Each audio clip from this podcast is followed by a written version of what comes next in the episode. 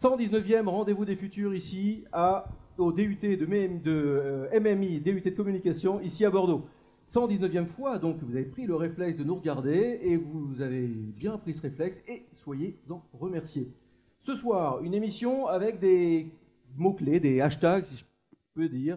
On va parler d'optimisme, on va parler d'espoir, on va parler de courage, on va parler aussi d'engagement, on va parler euh, de sensations, sensations personnelles, on va surtout parler d'équilibre, un mot-clé fondamental, un mot-clé qu'on a interrogé au fil de nos 118 précédentes émissions, et hum, à un moment, il faut s'attarder sur ce mot-clé. Le mot-clé, l'équilibre.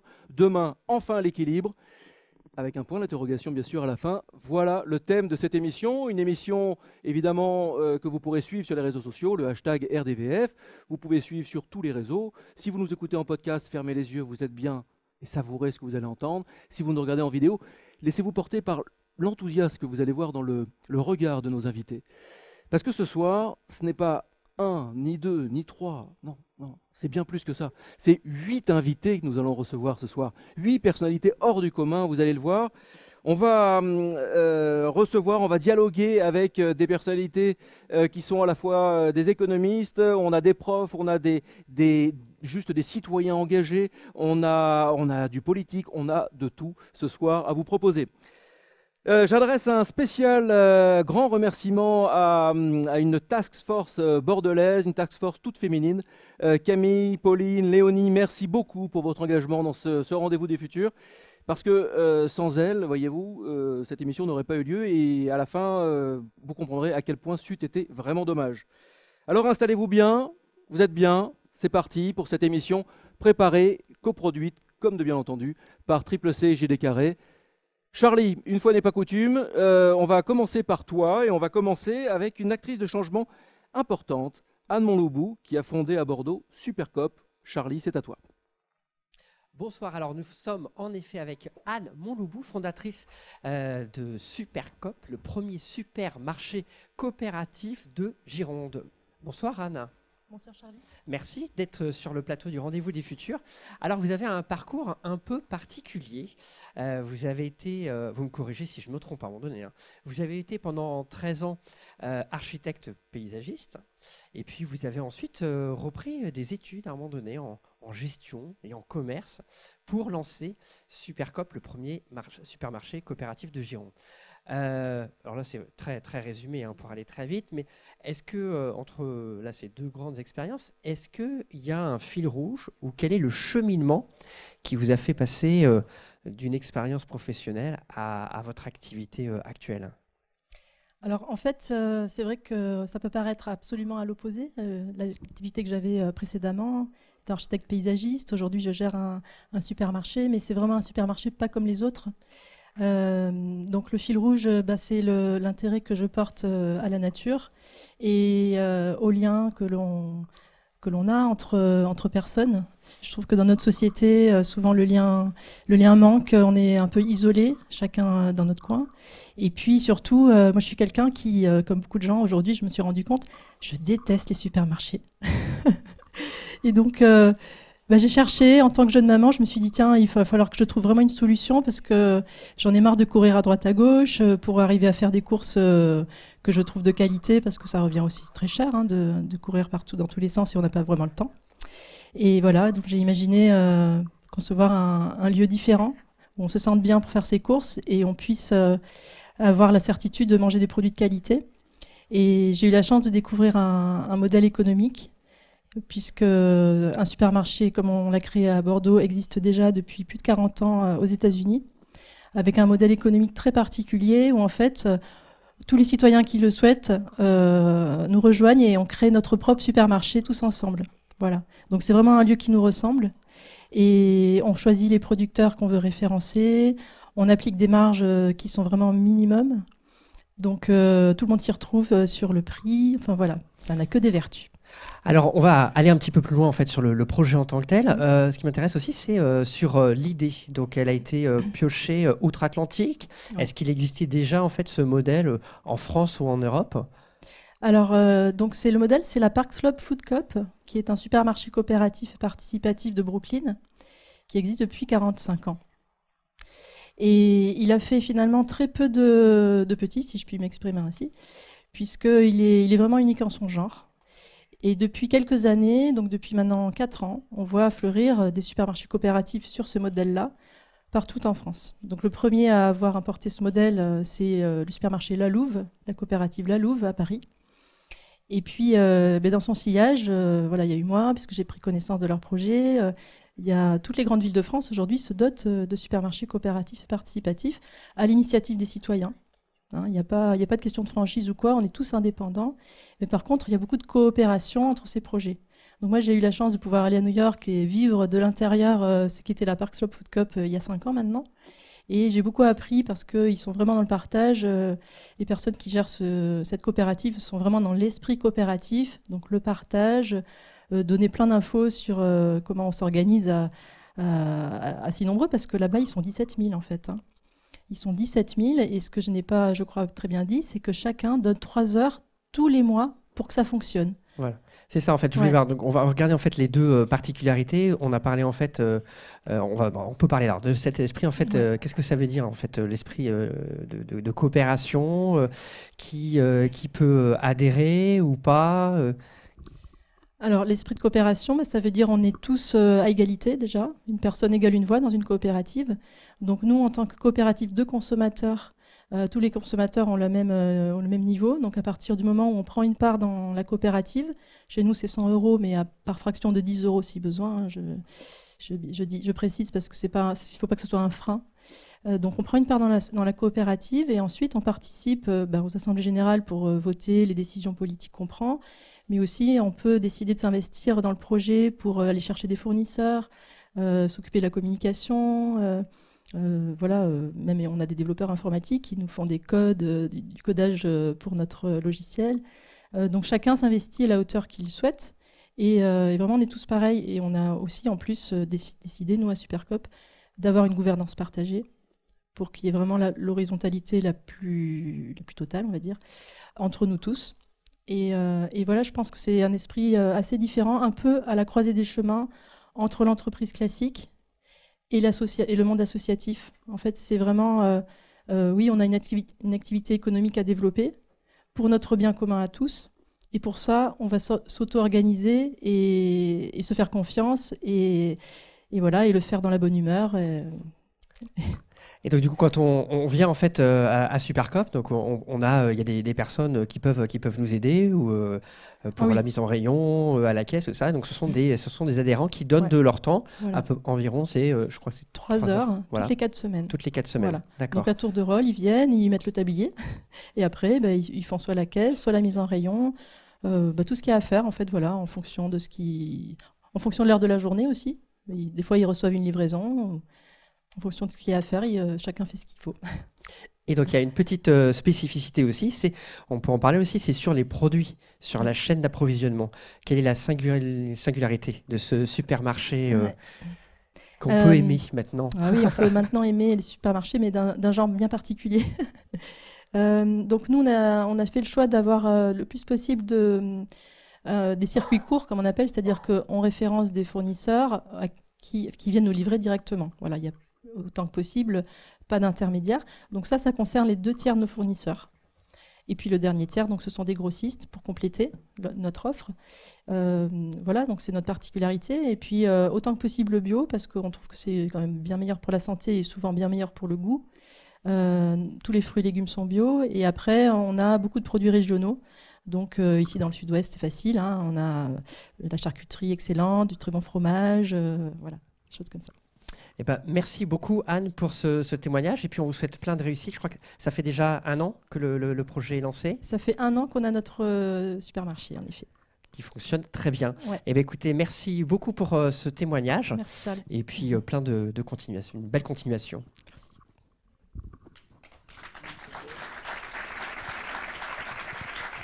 Et je vais, bah oui, il faut que je fasse une transition pour euh, passer la parole à Camille, euh, qui reçoit aussi une actrice du changement de la région de Bordeaux. Merci Charlie, merci Anne. Alors, euh, moi, je reçois Aurélie Guénan. Bonsoir, Aurélie. Aurélie est, chef d'entreprise, mais ce n'est pas ce qui va nous intéresser ce soir. Ce qui va nous intéresser ce soir, c'est un, un, projet qu'elle a monté qui s'appelle Regard croisé.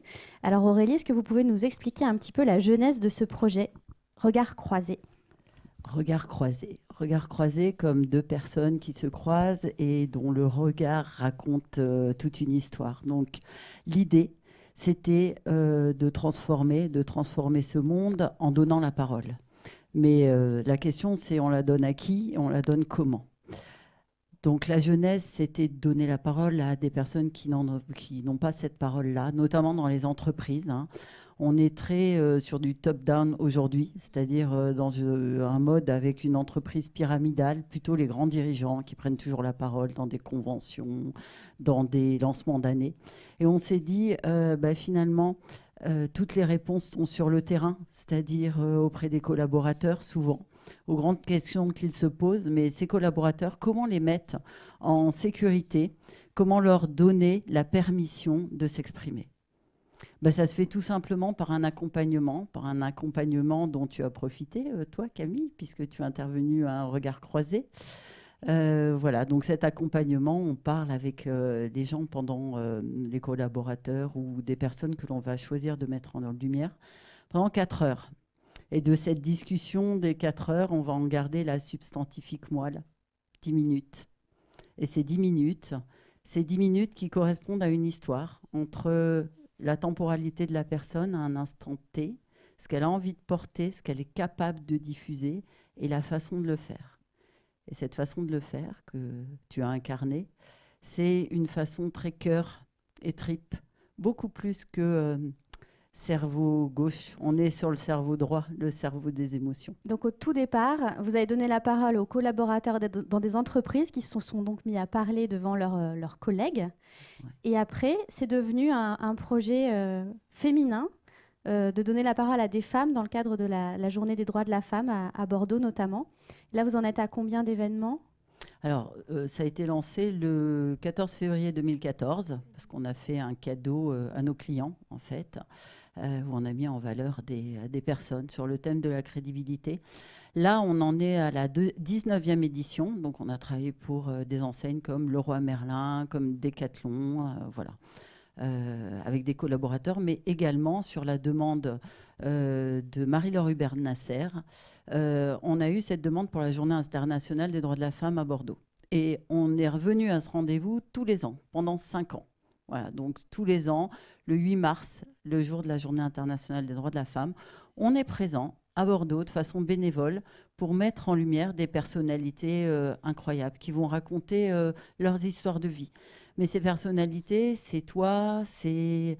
Euh, c'est des personnes qui n'ont pas l'habitude de prendre la parole. n'ont pas l'habitude de prendre la parole du tout. Ça peut être euh, n'importe qui parce que tout le monde a une histoire extraordinaire à raconter. Est-ce qu'il y a un exemple particulièrement frappant euh, d'une personne qui s'est révélée en racontant son histoire? Oui, alors je pense notamment à Azama. Si vous voulez regarder son, son talk, c'est Regard croisé by Azama. Euh, Azama, elle, euh, elle, avait du mal à, vivre, à parler et à vivre avec ce qu'elle avait vécu, puisqu'elle a vécu un génocide au Rwanda et elle s'est cachée pour échapper à, des personnes qui ont tué absolument toute sa famille et elle ne pouvait pas en parler. Et un jour où on faisait un regard croisé euh, à l'Institut Bernard Magret, elle est venue, elle, elle exposer, elle exposait ses œuvres puisque c'est une artiste. Et euh, elle est venue me voir en me disant euh, Je t'ai choisi, je veux que tu m'accompagnes pour présenter mon histoire. Et elle, elle dit Regard croisé un jour, regard croisé toujours. C'est-à-dire qu'une fois qu'on a eu cette audace de se livrer, de se raconter et de voir ô combien la réceptivité des gens est euh, accueillante et bienveillante, ben, quand on l'a eu une fois, cette audace, on, la reproduit, on la recommence et on se guérit quelque part. Donc, c'est raconter son histoire, mais c'est aussi beaucoup de développement personnel. Hein. Je pense euh, aussi à, Katia qui euh, était médecin urgentiste euh, et qui a accueilli tous les blessés du Bataclan et qui est venue aussi faire un, regard croisé. Voilà. Et elle m'a dit, bah, ça vaut les 40 séquences psy que j'ai pu avoir, c'est mieux que des séquences chez le psy. Voilà. Donc ça, ça fait plaisir. je vais, je vais conclure sur une très belle phrase que tu m'avais dit l'autre jour. En se révélant soi-même, on autorise l'autre à se révéler. Et voilà, c'est exactement ce qui se passe pendant les, les regards croisés. Donc je vous invite tous à, à regarder euh, sur YouTube euh, tous les regards croisés qu'on peut trouver. Merci, Merci Aurélie. Merci Camille. Merci, merci mesdames, merci Camille, merci Aurélie, et merci Charlie, merci Anne. Euh, alors, Enora, Enora est une étudiante du DUT MMI où nous sommes ici à Bordeaux. Et Enora nous a envoyé une chronique, elle s'intéresse à quelque chose dont on parle finalement assez peu. Vous allez voir, il y a controverse ou pas, partagez-le si vous voulez. En tout cas, regardez cette petite chronique et on se retrouve juste après avec Nicolas Thierry. Ces dernières années, on a vu euh, le mouvement Balance ton quoi, l'affaire Weinstein, le hashtag Me14 sur Twitter et ce mois-ci, le clip Balance ton quoi d'Angèle. Euh, provenant majoritairement des réseaux sociaux, ces mouvements ont permis à beaucoup de femmes de libérer leur parole et de dénoncer sans phare euh, les agressions et les injustices dont elles étaient victimes. Donc on voit que la parole féminine se libère et que les choses se mettent à changer peu à peu. Mais les hommes, dans tout ça, on n'en parle pas trop. Pour se donner une idée, le nombre d'hommes violés en France est estimé à 5%, contre 16% chez les femmes. Cependant, la majorité des affaires médiatisées ne concernent que des victimes féminines. Le journal Le Monde publie en 2015 un article expliquant la situation des hommes battus et résume en une seule phrase. Tous les trois jours, une femme décède sous les coups de son compagnon, peut avoir son équivalent pour l'autre sexe. Tous les 14 jours et demi, un homme décède sous les coups de sa conjointe. Alors on voit que dans des circonstances et agressions à peu près identiques, la loi du silence semble rester reine chez les hommes. À travers le travail colossal fourni par les associations féministes et les élus, la représentation des femmes comme inférieures et faibles s'efface peu à peu. Cependant, la conception de l'homme comme chef de famille, inébranlable et insensible et quelque peu obsédé et dominant reste présente dans les esprits. Et si, dans un autre registre, on s'intéresse au sexisme du quotidien? En 2010, l'OMS, Organisation mondiale de la santé, a publié un rapport visant à transformer la position des hommes sur le combat contre les inégalités liées au genre et à améliorer l'équilibre homme-femme. Ils prennent pour exemple les congés paternité dans les pays scandinaves, ceci, plus long qu'en France, améliorer le partage des tâches et la santé mentale et physique des pères et de leurs enfants. En bref, pour aller vers un avenir plus juste, plus équilibré et plus égalitaire, nous devons faire avancer l'ensemble des droits de la population. À vouloir améliorer la condition féminine, il ne faut pas oublier de laisser l'autre moitié de l'humanité exprimer ses craintes, ses peurs et ses souffrances. N'oublions pas que la discrimination et le sexisme n'ont de genre que dans la langue française.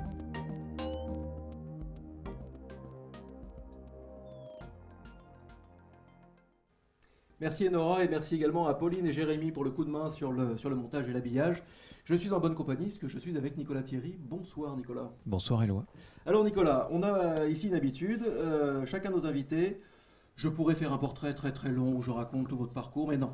J'ai pris votre compte Twitter et ça me sert de portrait. On va aller un petit peu plus loin bien sûr. Sur votre compte Twitter, vice-président région Nouvelle-Aquitaine, environnement et biodiversité, membre du bureau exécutif national de ELV, auteur de Se réconcilier avec le vivant, un ouvrage remarquable aux éditions l'Échiquier que je recommande, mais on, on, y reviendra. Et alors pour aller un petit peu plus loin, j'ai juste pris le, tweet épinglé, vous savez, le, tweet que vous mettez en haut et qui annonce un petit peu votre ce que vous avez peut-être dans la tête. Sauf que lui, il date du 19 octobre 2017, donc euh, ça fait quand même longtemps que vous avez ça en tête, et puis on va le voir. En fait, bien sûr, c'est normal que vous l'ayez en tête. Près de 80% des insectes auraient disparu en Europe. Le CAC 40 est stable, imperturbable. Les marchés réagissent donc à tout, sauf à l'essentiel. Ça, c'était en octobre 2017. C'est pareil, ça reste épinglé? Ça reste d'actualité. Euh, les derniers chiffres de l'IPBES qui sont sortis montrent qu'il y a un million d'espèces qui ont disparu. Et les choses sont même aggravées depuis que j'avais rédigé ce tweet. Une autre question rituelle dans ces rendez-vous des futurs. Une question que André Braille, qui a été notre invité, euh, nous, nous avait dit à la fin d'une émission, nous avait dit, mais moi je, je, je, suis sur Terre pour pouvoir expliquer à un enfant de 7 ans ce que je fais dans la vie. Il avait à l'époque 75 ou 76 ans et bah, il galérait encore un petit peu et il arrivait, non, là j'y arrive peut-être pour un ado, mais 7 ans, 7 ans c'est compliqué. Vous me voyez venir, la petite question rituelle, qu'est-ce que vous répondez à un enfant qui vous demande ce que vous faites dans la vie? Je suis engagé en politique et du coup ça serait définir qu'est-ce que la politique pour un enfant de 7 ans euh, en tout cas de la manière dont je le vois. Pour moi, euh, mon engagement, c'est permettre euh, au plus grand nombre de bien vivre, tout en laissant à mon habitable, à nos enfants et à ceux qui viendront. C'est déjà une belle ambition. le politique, être politique, c'est un, c'est un métier? Ça, c'est ce qui pourrait continuer de vous, de vous dire Non, évidemment, ça ne doit pas l'être. C'est un engagement euh, euh, sur une durée déterminée. Euh, et ensuite, je pense que comme il faut aussi qu'il y ait du renouvellement. C'est, c'est évident. parce que il y a l'usure, parce que ça demande beaucoup d'énergie. C'est un monde qui est assez conflictuel, euh, on n'est pas là pour se raconter des histoires. Euh, il y a du rapport de force. Euh, les choses avancent. On porte ses convictions aussi avec du rapport de force, du débat, etc. Et c'est quelque chose qui est très usant. Et je vois mal comment on fait ça pendant 30 ans. et il faut aussi, évidemment, la, démocratie a besoin de respirer. donc il faut aussi savoir laisser sa place. Laisser sa place, le renouvellement, ça passe évidemment par les jeunes. Depuis quelques semaines, en vous suivant, toujours sur le compte Twitter, c'est quand même super pratique ces trucs-là. Euh, on peut vous suivre. Et d'ailleurs, suivez le compte de N. Thierry, Nicolas Thierry, parce que c'est une grande visite de la grande région Nouvelle-Aquitaine. Donc si vous n'êtes pas vraiment de la région, euh, suivez-le. Parce que... Et puis, on est dans les coulisses de la région, on est dans les coulisses de la biodiversité. On y reviendra évidemment après. Les jeunes, vous en rencontrez beaucoup en ce moment. Euh, notamment en ce moment, bien sûr, il y a une échéance électorale assez, assez cruciale. Vous leur parlez d'engagement, vous essayez de leur dire qu'il faut s'engager, qu'il faut croire aux politiques. Mais c'est quoi leur retour et surtout Comment vous arrivez à les, à les bouger, à les motiver? C'est une vraie question, parce que euh, je rencontre en effet beaucoup de jeunes, notamment ceux qui sont descendus, euh, des centaines de milliers de jeunes qui sont descendus dans la rue, et c'est une très bonne nouvelle. Et effectivement, il y a quelque chose qu'on peut constater, c'est que quand on parle d'engagement, notamment chez les jeunes, on pense à l'engagement associatif, dans une ONG, euh, dans un collectif, mais l'engagement politique est quasiment automatiquement oublié, ou en tout cas mis de côté. Euh, et je pense que c'est une grave erreur. Parce que euh, il y a un double enjeu aujourd'hui. Euh, on est dans une période de transition. on sait que le temps presse.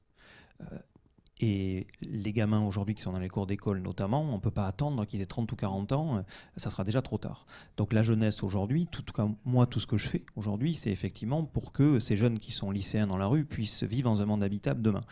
Et ça serait quand même le comble quand ils vont être adultes et quand ils vont arriver majeurs, et c'est le cas pour beaucoup d'entre eux, euh, que en tout cas le monde qu'on est en train de leur préparer, ils le laissent dans les mains de souvent d'une génération qui euh, a vécu une, dans un autre monde. Et, exactement. Et il y a deux enjeux, il me semble, très importants. Euh, c'est déjà, on le constate tous, euh, il y a énormément d'initiatives partout qui sont en train de fleurir sur le territoire. Et aujourd'hui, elles manquent cruellement de financement pour changer d'échelle. Pour qu'effectivement, que ces pionniers deviennent la norme. et ça, ça demande, ça nécessite effectivement de flécher les financements publics pour effectivement arrêter de financer aujourd'hui ce qui est néfaste à la fois pour l'homme et la nature, et plutôt aller vers des modèles plus vertueux. Euh, et ça, ça se passe bien en politique. C'est-à-dire qu'il faut être siégé sur les bancs des institutions pour faire les bons votes, pour flécher l'argent public.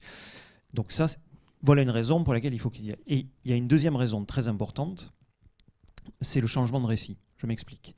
Le changement de récit, c'est-à-dire que si vous avez lu euh, Harari, euh, Sapiens ou Nancy Housson, vous disent que l'humain sa particularité, et peut-être seule particularité par rapport aux autres espèces, c'est la capacité à se raconter des histoires et à y croire.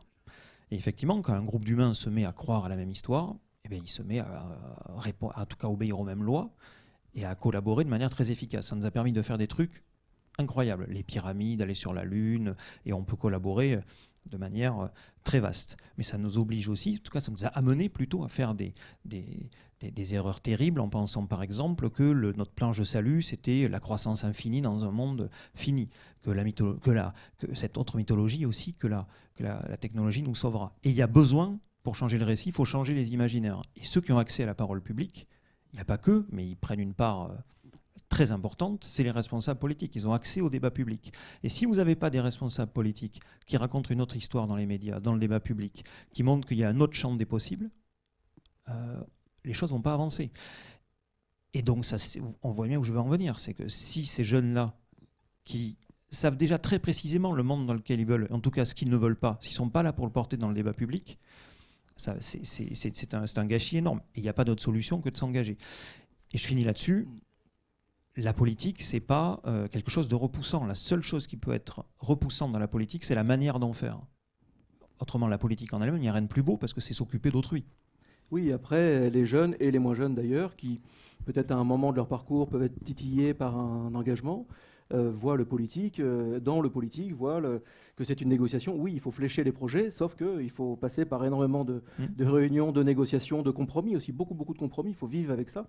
Vous-même, à l'intérieur de votre livre Se réconcilier avec le vivant, vous stigmatisez le, le manque d'audace, le manque de courage politique c'est un peu ce qui est pointé du doigt par euh, jeunes et moins jeunes. Euh, finalement, comment, comment vraiment arriver à se motiver pour y aller? Il y a une sorte de résignation qui s'est installée, qui hum, consiste à, s'être installé dans une politique de l'accompagnement. C'est-à-dire qu'il y aurait un seul chemin possible, euh, une seule, un seul horizon possible, et le politique ne serait là que pour accompagner ou réguler. On prend la question qui nous concerne ici, précisément l'agriculture. On est la première région agricole euh, d'Europe. Donc on a, en tout cas être à la région, c'est une bonne tour d'observation euh, pour voir ce qui se passe. Euh, on voit que quelle est la situation de l'agriculture aujourd'hui? On n'a jamais autant produit.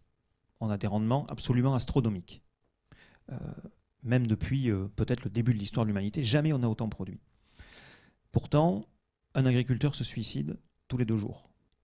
Un agriculteur sur trois moins de 400 euros par mois. En 1950, il y avait plus de 2 millions d'exploitations, vous en avez 500 000 aujourd'hui. Et ce même modèle, il stérilise les sols, détruit la vie, dérègle le climat.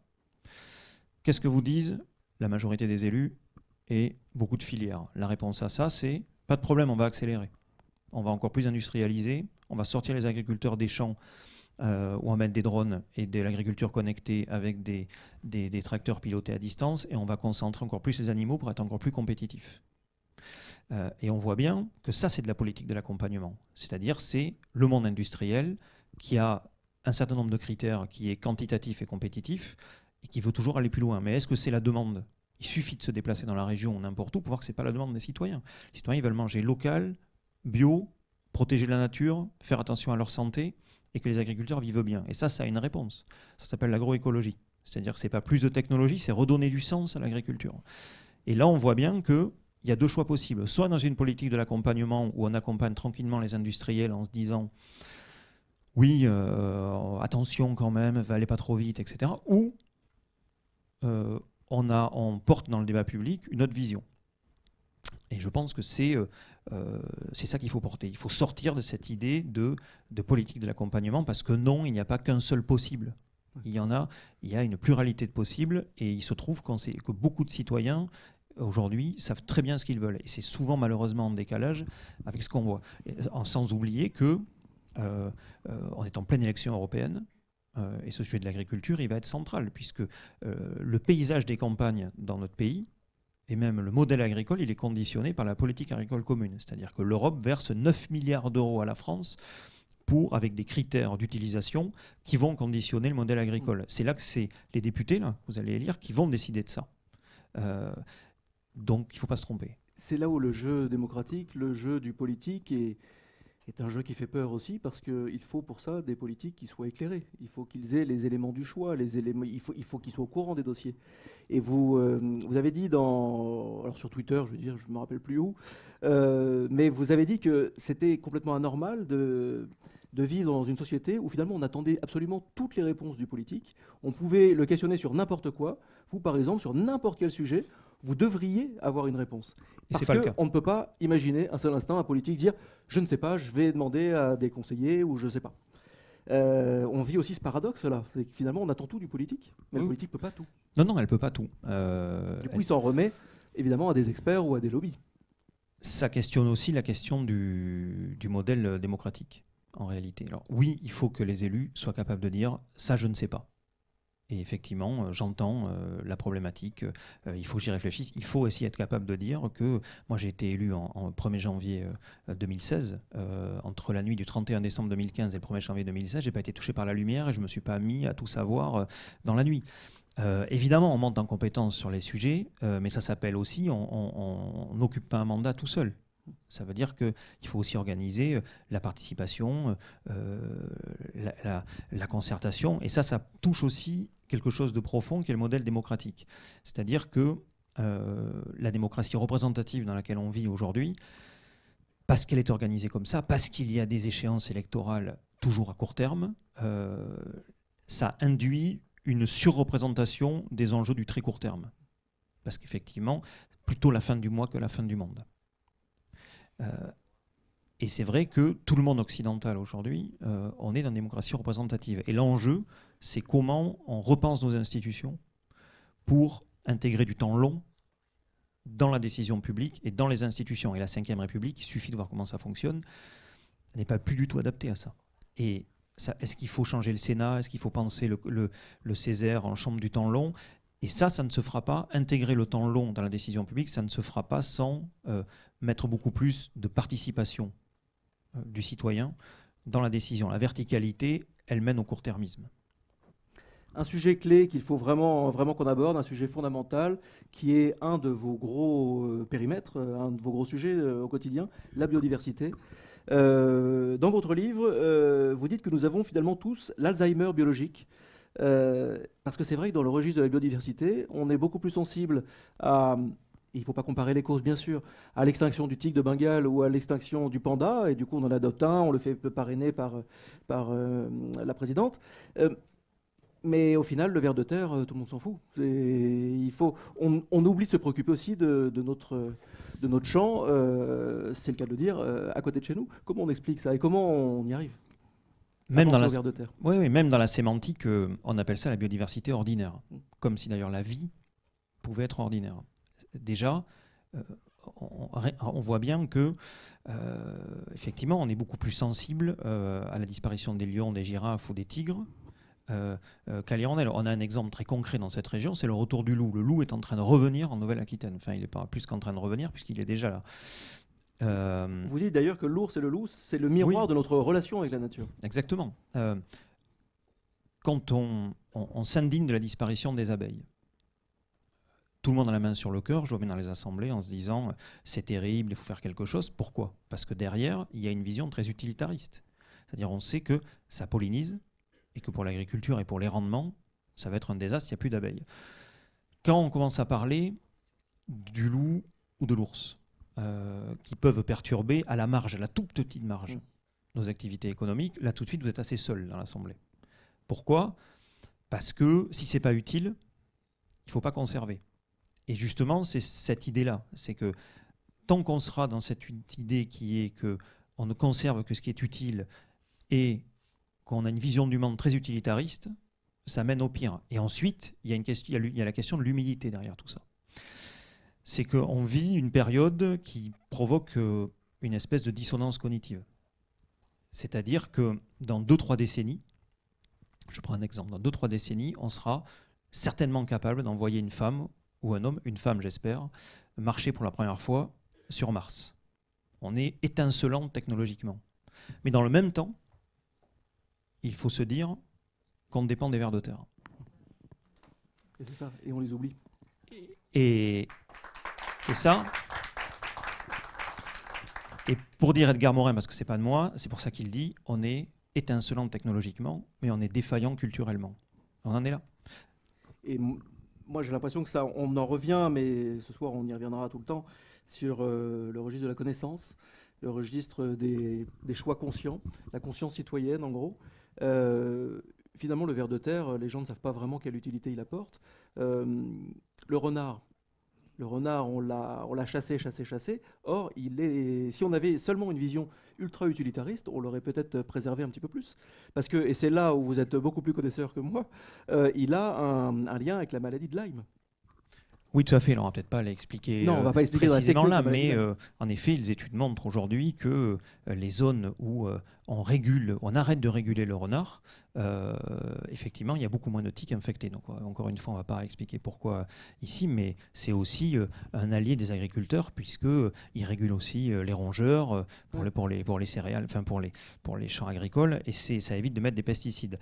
Mais ce que ça veut dire, c'est qu'on ne connaît plus le vivant. Non, on ne connaît plus le vivant. Euh, mais d'un autre côté, euh, on a considéré que c'était aussi une espèce qui pouvait perturber nos activités économiques à très court terme parce que ça pouvait euh, attaquer certains élevages, etc. Aujourd'hui, on est sur des chiffres fous. C'est-à-dire qu'en en France, on tue chaque année entre 500 000 et 1 million de renards et hors période de chasse. Hmm. C'est-à-dire que quand la chasse ferme, on peut aller, on peut continuer à éradiquer ces, ces animaux, même les petits, au printemps dans les terriers. Parce que on considère que ça, a pu véhiculer des maladies, parce que ça peut être une menace, etc. Alors que là, c'est l'exemple parfait. Euh, les études scientifiques montrent que si on arrête de réguler euh, ces espèces, cette espèce, euh, on fera une économie en termes de pesticides et en plus on protégera notre santé parce qu'il ne faut pas l'oublier. Gilles Boeuf est peut-être passé au rendez-vous du futur, je ne sais pas. voilà, l'explique très bien. Et ça montre encore une fois, on n'est pas à côté en surplomb. Euh, de on fait partie de la biodiversité. On est, les écosystèmes et la vie sur Terre est interdépendante. On fait partie de la vie sur Terre. Donc évidemment, quand on, dérègle les choses à ce point, ça nous impacte à un moment ou à un autre. Un dernier, euh, parce que je vois que l'heure euh, tourne un dernier exemple pour montrer vraiment notre paradoxe et notre méconnaissance du vivant. C'est quelque chose que j'ai découvert, euh, je l'avoue, euh, je l'ai découvert vraiment en vous lisant. Vous parlez du ballastage, les eaux de ballast. Alors, en quelques mots, si c'est expliqué avec mes mots, c'est un grand bateau qui utilise, en gros, on a besoin des ballasts pour se maintenir à, l'équilibre. Euh, il passe vers le Japon, il ouvre ses, ses, grandes citernes, et puis en gros, il les vidange au large de la Californie. Sauf qu'il prend des espèces au large du Japon et il les balance en Californie. Ce pas du tout les mêmes, les mêmes espèces euh, normalement. Donc en gros, il détraque tout. C'est ça? J'ai bien résumé C'est exactement ça. Euh, c'est exactement ça. ça c'est une des raisons de l'érosion de la biodiversité, euh, c'est la multiplication et le déplacement d'espèces qui viennent, qui auraient jamais dû se rencontrer, qui sont déplacées à des milliers de kilomètres. C'est vrai sur Terre aussi, on a le frelon asiatique ici, qui viennent effectivement menacer les espèces locales et ça s'ajoute à d'autres facteurs d'érosion qui sont la destruction et la fragmentation des habitats naturels. Quand vous faites un supermarché ou une autoroute, mais vous fragmentez les, habitats, vous détruisez des espèces. Ça, c'est la première raison et de très loin. Euh, ensuite, il y a la pollution des écosystèmes, industrie chimique, agriculture chimique, euh, qui pollue euh, l'eau, l'air, la terre. Il y a les espèces invasives, on en a parlé. Il y a la surexploitation des espèces le grand bateau de pêche qui ratisse les fonds euh, sans laisser aucune vie, ça en fait partie, et le dérèglement climatique, évidemment, qui vient en facteur aggravant. Euh, euh, en plus de ces facteurs-là, qui obligent les espèces à se déplacer, et elles n'ont pas toutes ce luxe, en tout cas elles ne sont pas toutes assez rapides pour pouvoir retrouver des écosystèmes équivalents. Là, vous avez les différents facteurs contre lesquels on doit lutter si on veut préserver la vie sur Terre. Merci Nicolas, la route est longue, mais merci beaucoup et merci pour cet ouvrage. Se réconcilier avec le vivant aux éditions de l'échiquier. Une ode à la vie, une ode au vivant, une ode à l'humain aussi, l'humain. Bref, on fait partie d'un tout. Charlie, c'est à toi. Charlie, tu es avec Annabelle Tallet. Bonsoir Annabelle. Bonsoir. Bonsoir Annabelle Tallet, vous êtes chargée de mission chez Atis et vous êtes cofondatrice de l'Institut de beauté solidaire. Euh, alors en préparant cette euh, émission, ensemble, on a essayé de dresser un petit peu tout votre parcours. Alors euh, vous avez étudié la sociologie, l'anthropologie, pendant quelques années, puisque vous, avez, euh, vous êtes thésarde dans ce, dans ce domaine-là. Donc, euh, il y a un, goût pour, pour l'autre, on va dire, l'autre ou les autres. Euh, aujourd'hui, vous travaillez pour Atis, qui est un, acteur qui accompagne les entreprises sociales et solidaires en, Nouvelle-Aquitaine. et vous participez à pas mal de, projets, la fabrique à initiative pour faire émerger des besoins sociaux pas toujours bien satisfaits. vous accompagnez des entreprises sociales dans différents domaines. Hein. ça va de la gestion des déchets, la grande précarité, la culture, l'éducation. Euh, dans le cadre d'Atis aussi, euh, vous accompagnez des entreprises dans, le cadre d'un incubateur. Je crois bien que vous avez même accompagné euh, Supercop. Hein. On les a accompagnés déjà. dont on a entendu parler tout, à, l'heure avec Anne Monlobou. Mm. Euh, il y a des projets aussi, start-up des territoires et, tout ça. Alors, on va pas pouvoir euh, passer en fait tous les projets. Je suis désolé, on a un temps euh, limité. On va peut-être zoomer sur un, projet un peu plus récent sur lequel vous avez travaillé, qui s'appelle l'autre institut, mm-hmm. un institut de bien-être solidaire. Qu'est-ce que c'est que ça, Annabelle, un institut de, de, de beauté, de bien-être solidaire? Alors, un institut de bien-être euh, solidaire, comme son nom l'indique, c'est avant toute chose un institut de bien-être. Donc, on y propose, comme dans n'importe quel institut, à la fois des soins, soins du visage, soins du corps. On peut faire un hammam, on peut venir se relaxer, se faire épiler si besoin. Euh, donc, ça fonctionne vraiment comme euh, n'importe quel institut que vous pouvez trouver. Notre différence à nous, c'est que on va euh, faire plusieurs choses. On va accompagner des femmes en situation d'insertion professionnelle. Donc ces femmes, ce sont des praticiennes du bien-être qui, pour différentes raisons, ont dû arrêter leur activité ou n'ont peu ou pas pratiqué. Et donc on va leur offrir une sorte de tremplin, un SAS, pour pouvoir retrouver confiance en leur métier. Donc pour ça, on bénéficie d'un conventionnement avec l'État. Et donc nous sommes entreprise d'insertion. Et donc vous, êtes, vous avez ouvert, je crois, en 2018 et aujourd'hui, il y a trois, euh, trois salariés, c'est ça? Tout à fait. Il y a trois salariés, dont deux personnes en situation d'insertion professionnelle. Et alors comment elles ont été euh, accompagnées?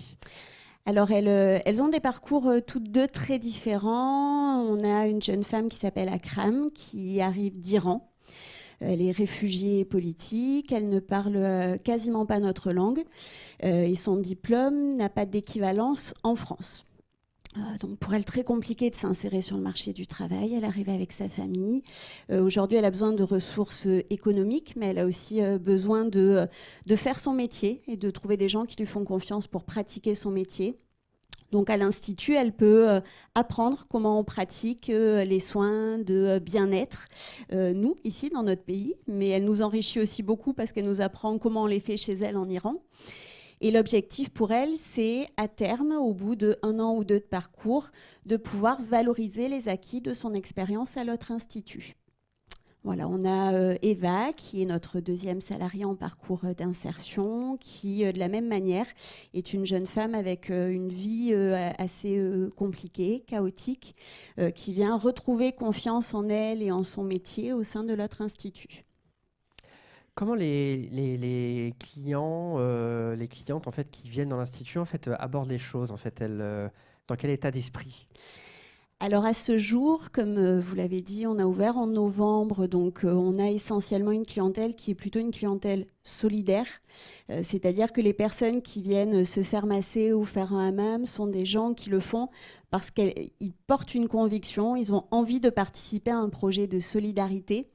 et donc, ils accueillent les soins de Akram et de Eva très favorablement, avec beaucoup de compréhension, beaucoup de conciliance également. Euh, ce qu'on veut développer euh, maintenant, c'est la clientèle qui est euh, bah, pas forcément solidaire, qui vient tout simplement parce que on, a envie de se faire du bien, on a envie de se faire chouchouter, on veut faire un hammam.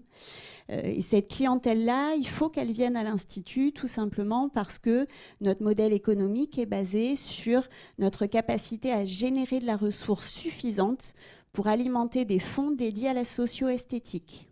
Alors, est-ce qu'on peut en parler un petit peu de ce, de ce fonds Alors, le, fonds dédié à la socio-esthétique, qui va nous servir à proposer euh, des soins adaptés, spécifiques, qui vont travailler plutôt sur la question de l'estime de soi auprès de publics qui sont euh, vulnérables, des femmes et des hommes fragilisés, en rupture sociale, familiale, scolaire, victimes de violences, etc. Merci. On voit que vous êtes très actif, vous avez beaucoup de, de projets. je ne vais pas dire dans tous les sens parce que ça pourrait être péjoratif, mais voilà, parce qu'il y en a pléthore. Euh, quel est votre euh, carburant euh, Qu'est-ce qui, qu'est-ce qui, voilà, d'où vient toute cette énergie et cette envie? Alors, je crois que pour travailler dans le champ de l'économie sociale et solidaire, il faut être profondément convaincu qu'on on a besoin de changer de modèle collectivement. Et je pense que c'est profondément le sens de mon engagement. Et en arrivant de l'anthropologie, c'est ça qu'on apprend, c'est la question du collectif et des communs. Euh, et puis je crois que je suis entourée de personnes incroyables qui sont elles-mêmes bourrées d'énergie. Euh, au sein de notre institut, on a quand même neuf femmes qui sont euh, engagées, qui passent du temps bénévolement sur l'institut. Et je pense que ça, c'est aussi un carburant. Bah, merci beaucoup euh, Annabelle pour euh, cette énergie. On va en prendre un petit peu, si vous, voulez bien. Merci. Euh, et puis on, va pouvoir suivre en fait votre, votre actualité. Je passe la parole maintenant à, Camille qui va nous présenter une nouvelle actrice du changement de la région de Bordeaux.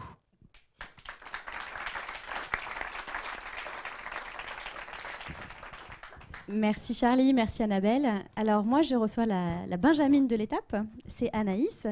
Euh, Anaïs, tu vas nous, parler un petit peu de ton parcours et puis on, va essayer de voir. C'est très difficile de te mettre dans une case et c'est ça qui est intéressant. Donc je ne vais pas te catégoriser et du coup tu vas nous raconter ton parcours et petit à petit on, va voir où tu en es aujourd'hui. Bonsoir Camille. Euh, mon parcours, donc j'ai hum, commencé, euh, je vais parler de, mes études, hein, c'est classique.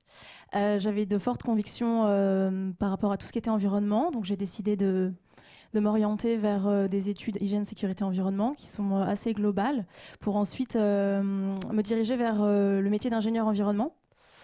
Ce qui m'a permis d'acquérir une vision assez globale de par les expériences que j'ai eues, parce que j'ai pu travailler dans l'industrie, dans le BTP, et me rendre compte qu'il était nécessaire d'avoir une vision, enfin j'avais besoin d'avoir une vision systémique. Euh, donc après avoir euh, travaillé dans l'industrie et le BTP, j'ai décidé de, de partir voyager pour euh, me rendre compte d'une autre vision, d'avoir une autre vision du monde et voir comment les problématiques environnementales et humaines étaient prises en compte. Donc pendant ce voyage, tu as pu expérimenter plein de choses, notamment le, le woofing. Oui, tout à fait. donc le woofing, c'est le fait de- d'aller dans des fermes, généralement qui sont bio, et d'expérimenter euh, l'agriculture, mais aussi parfois la construction, enfin diverses activités. Et euh, c'est pendant mon expérience euh, à l'étranger que j'ai découvert la permaculture et que je me suis dit waouh. ça résume vraiment une, belle pensée, le bon sens paysan. Enfin voilà, je, m'y retrouvais vraiment. donc, donc j'ai décidé de creuser un petit peu plus cette thématique. Et après, donc tu es revenu en France, tu t'es lancé un peu dans l'entrepreneuriat? Alors, avant de me lancer dans l'entrepreneuriat, euh, j'avais envie de découvrir le, milieu associatif. Donc, c'est là que j'ai décidé de, m'investir au sein de Mouvement Colibri, euh, qui m'a attirée bah, par euh, le côté transversal, c'est-à-dire c'est vraiment systémique. On aborde tout ce qui est agriculture, éducation, économie, démocratie. Voilà, ça me paraissait aborder un large panel de, de notre société. Donc, c'est pour ça que je me suis dirigée. Euh, vers cette association. Et en parallèle, euh, pour des questions financières bien sûr, euh, j'ai repris un travail dans le BTP. Et là, dans tout ce qui concernait les énergies renouvelables, ça m'a amené à découvrir ce secteur. Alors, on va pas faire tout ton Oui. parcours, mais aujourd'hui, là où tu en es, donc tu étais encore citadine euh, bordelaise il y a quelques mois, et là, tu es partie t'installer dans les Landes. Est-ce que tu peux nous raconter un peu ce que tu y fais et quels sont tes projets? Alors euh, déjà pourquoi je suis allée dans les Landes? Parce que j'avais besoin de me reconnecter à la nature parce que j'avais pas j'ai pas grandi en ville en fait. Donc euh, j'ai vraiment senti un peu cette euh, déconnexion enfin pour moi. Donc j'ai eu envie de, retrouver la campagne et d'y découvrir bah, ce qui s'y passait au niveau alternatif. Et histoire d'avoir une vision globale j'ai essayé de me mettre dans le, dans le réseau en repratiquant le woofing donc aujourd'hui, euh, le fait d'avoir fait du woofing dans une ferme m'a amené à obtenir un travail euh, dans cette ferme. Donc je vais pouvoir euh, euh, travailler pour la ferme de Bénico pour euh, ceux qui connaissent dans les Landes. Je fais un petit peu de pub. Euh, et en parallèle, j'essaie de redévelopper mon activité en tant que euh, micro-entrepreneur. Euh, j'aimerais l'orienter vers euh, les discussions avec les élus. Donc c'est ce que je commence à faire doucement. Je suis allée euh, rencontrer euh, un élu euh, de la ville dans laquelle je suis installée pour euh, notamment lui parler euh, de collapsologie, d'effondrement et voir comment euh, cette thématique était abordée sur le territoire landais. Est-ce que c'est un sujet dont il avait entendu parler déjà? Vaguement, donc c'était un... mais j'ai senti qu'il y avait quand même une volonté de discuter de ce sujet et ça m'a vraiment fait plaisir. Et je vais d'ailleurs lui donner un, un bouquin qui parle de ce sujet dans la semaine. Donc je me dis que c'est positif, que euh, les élus en fait attendent, euh, attendent que les citoyens viennent les voir pour leur parler de ces sujets en fait. Donc euh, je Donc si tu avais un message, ce serait dire à, à tout- à tous, les citoyens, en fait que d'interpeller les, d'interpeller les les élus. En fait, souvent, je rencontre des, des personnes qui me disent en fait, nous, on attend que ça, on attend que les citoyens viennent nous voir. Donc, on se sent un peu euh, dans des cases, comme tu disais au début, et on n'ose pas faire euh, le pas d'aller rencontrer les élus. Et pour moi, ça me semble en fait, maintenant que j'ai testé, je me dis bah ouais, il faut continuer, il faut oser. euh. En fait, il faut oser. J'ai envie d'oser en fait, beaucoup Ouais. plus. Voilà. D'accord. Euh, il y a un événement que tu voulais, euh, dont tu voulais parler euh, au mois d'août qui va se passer sur ces sujets-là? Oui, tout à fait. Donc c'est le festival Sans Transition qui aura lieu à Saint-Lézin, en Anjou. Euh, d'ailleurs, il y a une personne qui est dans la salle qui l'organise avec moi, qui co-organise. Euh, le, but euh, de cet événement, en fait, c'est de parler de, des récits autour de l'effondrement, qu'ils soient politiques, pratiques, humoristiques. Nicolas Thierry en parlait tout à l'heure. Voilà, tout à fait. donc, c'est aborder ce sujet et, et, le diffuser et en parler, en fait. oser en parler entre nous, parce qu'en fait, on est tous dans le même bateau, on est tous face à cette thématique qui nous concerne tous. Et euh, c'est comment, euh, comment libérer un peu la parole et comment euh, rigoler sur le sujet, mais aussi le traiter de manière sérieuse. Super. Voilà. Merci beaucoup, Anaïs. Merci.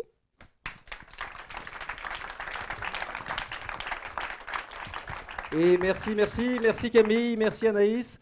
on va se retrouver juste après une chronique. Alors, j'ai pas bien compris ce qu'ils faisaient dans la vie. Je sais qu'ils sont souvent chez eux, sur un canapé. On leur a donné carte blanche. Ils sont étudiants en DUT et MMI. Euh, Lucas et Mathis, merci à eux. Ils nous ont envoyé une petite vidéo. On se retrouve après avec Aurélie Piette.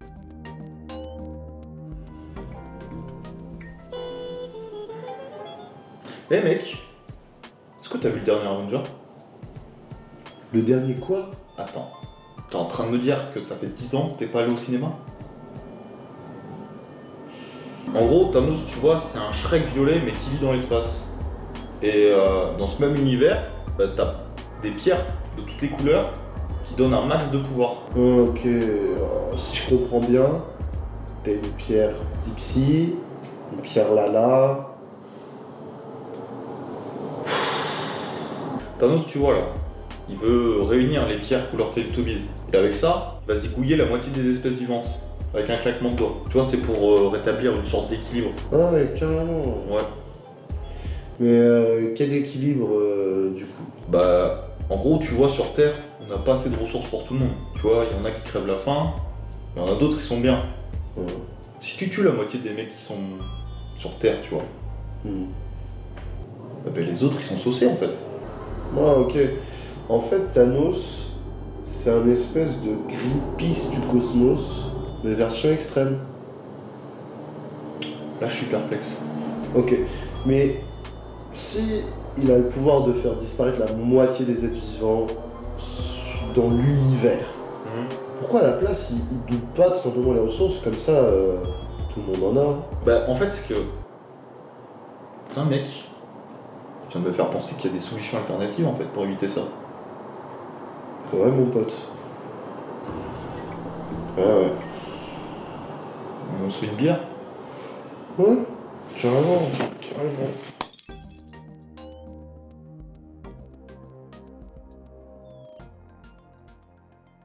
Merci beaucoup Mathis, merci Lucas, euh, merci pour cette chronique euh, détonnante, étonnante, stupéfiante.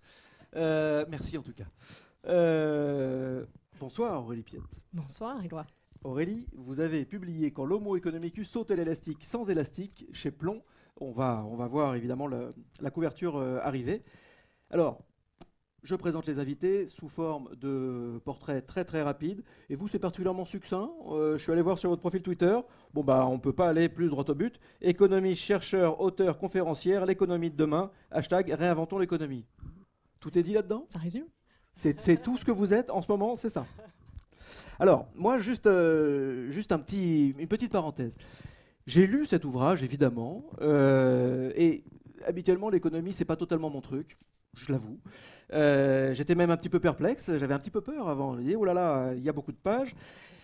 Mais, et puis il y a tous les souvenirs qui remontent, bref. Mais il y a euh, déjà, c'est très vivant, c'est très dynamique, et il y a énormément de tableaux récapitulatifs. C'est une super idée, ça, tous ces tableaux qui permettent de, bah, de, de, faire le point. On fait le, oui, je les montre, mais on ne les voit pas, mais ça permet vraiment de faire le point sur tout un tas de concepts, parce que, euh, et ça va nous permettre de rentrer direct dans le vif du sujet, euh, si on n'a pas les éléments de contexte, si on n'a si on partage pas le constat, en gros, on peut difficilement euh, vous rejoindre sur le chemin, quoi, sur le chemin de la solution.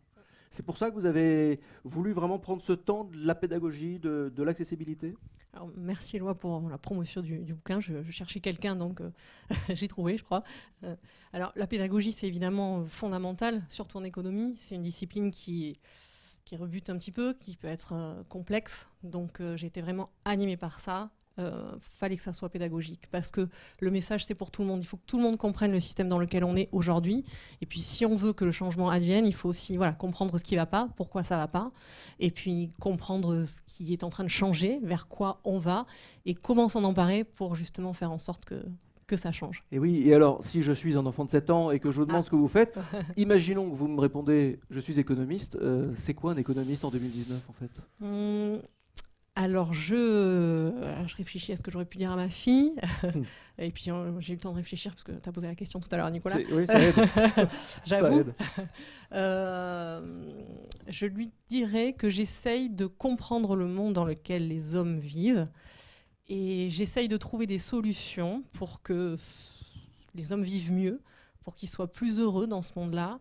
Et j'essaye de d'expliquer après à tous. J'essaye de le comprendre, j'essaye de trouver des solutions et ensuite de le, bah, de le transmettre, d'essayer de le faire comprendre aux autres. Donc ça, c'est votre rôle à vous. C'est Mm. pas totalement ça le rôle de l'économiste Ah, oui. euh, classique qu'on Oui. voit à peu près Oui. partout. qu'on- En fait, on imagine qu'on est dans un monde d'économistes, Oui. mais on ne sait pas bien euh, en quoi ils sont utiles, où ils sont. euh, il fait quoi Oui, l'économiste c'est c'est comme ça que je le vis effectivement euh, à, titre, à titre individuel. L'économiste, euh, aujourd'hui, à, mon goût, il ne remet pas suffisamment en question l'économie, ce qu'elle est, son essence même. On ne se pose plus la question de finalement à quoi ça sert l'économie. Et je trouve que l'économiste aujourd'hui, il est plongé dans un euh, dogme oui, domi- dominant, j'allais dire, dans, dans une euh, doctrine de- dominante et sans vraiment remettre profondément en question ce à quoi ça sert son essence même. Quel est le rôle de l'économie? Parce que je crois qu'elle doit évoluer avec le temps. Elle a évolué avec le temps. Elle n'évolue plus aujourd'hui depuis qu'elle est devenue une science, depuis le 18e. Et je crois que c'est fondamental aujourd'hui de réinventer cette économie-là, de reposer les questions sur, essentielles à mon goût, à quoi ça sert finalement et est-ce qu'elle sert vraiment l'homme aujourd'hui? Oui, à quoi sert, euh, alors non pas à quoi sert l'économie, mais à quoi sert l'économiste qu'on voit partout, qui, euh, on a l'impression qu'il est aux commandes. Il faut être économiste si on veut être aux commandes. Euh, et vous, le moins qu'on puisse dire, c'est qu'en vous lisant, effectivement, c'est comme un pavé dans la mare. Vous leur dites un peu, un peu à tous, mais vous avez rien compris, ou alors vous servez vraiment à rien, en gros. Je schématise volontairement. hein, mais- Euh, oui, l'idée c'était, comme je dis, de, réinventer tout ça, de se, poser les questions. Et puis, l'ayant vécu, parce que j'ai étudié aussi tout ça, j'ai vécu, j'ai été à l'université, euh, même avant au lycée, tout ce qu'on nous enseignait, je me disais, mais c'est pas possible, on peut, aspirer à mieux, on peut faire autre chose, et comment est-ce qu'on pourrait faire différemment? Et donc, oui, j'étais habitée par ça, et l'idée c'était de sortir de tout ça, de casser un peu tout ça, et de trouver de, de nouvelles, de nouvelles réponses, parce qu'aujourd'hui, il faut que le changement soit profond. Donc, il faut, oui, on parle de disruption, il faut que ça soit disruptif, donc il faut vraiment remettre en question les choses, remettre tout à plat, et voilà, se poser des questions essentielles. Le problème, c'est qu'on a l'impression qu'il se reproduit, l'économiste. Donc, à un moment, comment, euh, à partir de, de quoi on peut changer? L'économiste, il, il est formé par d'autres économistes dans les modèles actuels. Oui. À partir de quel moment on fait le petit pas de côté pour euh, changer un petit peu de vision? En lisant le livre. Et puis voilà, la mission dans laquelle je veux m'engager aujourd'hui, aujourd'hui- c'est justement dire que on peut l'enseigner autrement. Tous les nouveaux modèles qui émergent, euh, l'économie alternative, enfin oui, tous les modèles alternatifs au système en tout cas, l'économie circulaire, l'économie de la fonctionnalité, la blue economy, tous ces nouveaux modèles qui sont en train d'émerger ne sont pas enseignés aujourd'hui. Voilà, et il faut effectivement aller vers ça. Il faut enseigner, il faut parler de ça aux jeunes aujourd'hui, parce que c'est l'avenir, c'est demain. Et quand vous leur en parlez, vous aux jeunes, parce que vous les côtoyez encore, Mm, oui. euh, ils réagissent comment? Ils ont les yeux qui brillent. Ça les perturbe un peu aussi, j'imagine. Ça les perturbe, mais en même temps, ça les rend enthousiastes, je trouve. Ouais. Vraiment, ouais, ouais. Fon- foncièrement, ça, ça, ça ouvre des perspectives. euh, voilà, on leur dit, je, je- voilà, j'essaie de leur dire, il y a autre chose aussi. Voilà, il y a autre chose. Essayez de vous emparer aussi de tous ces systèmes-là alternatifs. Euh, si jamais vous vous engagez pas dans cette voie, vous pouvez peut-être amener quelque chose, une valeur ajoutée dans l'entreprise vieillissante dans laquelle vous êtes aujourd'hui. C'est c'est l'idée. Et puis voilà, l'idée c'est de faire des conférences, de transmettre le message, de, de, de diffuser. Donc, euh, à vous alors- tous, di- diffusons. Et alors, du coup, on commence par quoi? Parce que c'est vrai que on a l'impression que vous remettez en cause énormément euh, d'indicateurs actuels. Euh, Il y a les- tous les indicateurs de, de croissance, vous remettez le- en cause le PIB, l'économie co- vue comme une, une science. Une, une science, on n'en déroge pas, c'est comme ça. Sauf que l'économie, c'est peut-être un petit peu plus souple aussi. Euh, la sacro-sainte pensée de la croissance, du coup, on commence... ou plutôt, si vous deviez avoir juste une suggestion à, à faire pour vraiment changer, ce serait laquelle, là, pour commencer? Une pour changer. On remet quoi en cause tout de suite? La vision du monde qu'on a aujourd'hui. C'est profondément ça. Il faut comprendre que l'économie, elle dépend complètement de la vision du monde dans laquelle on est aujourd'hui.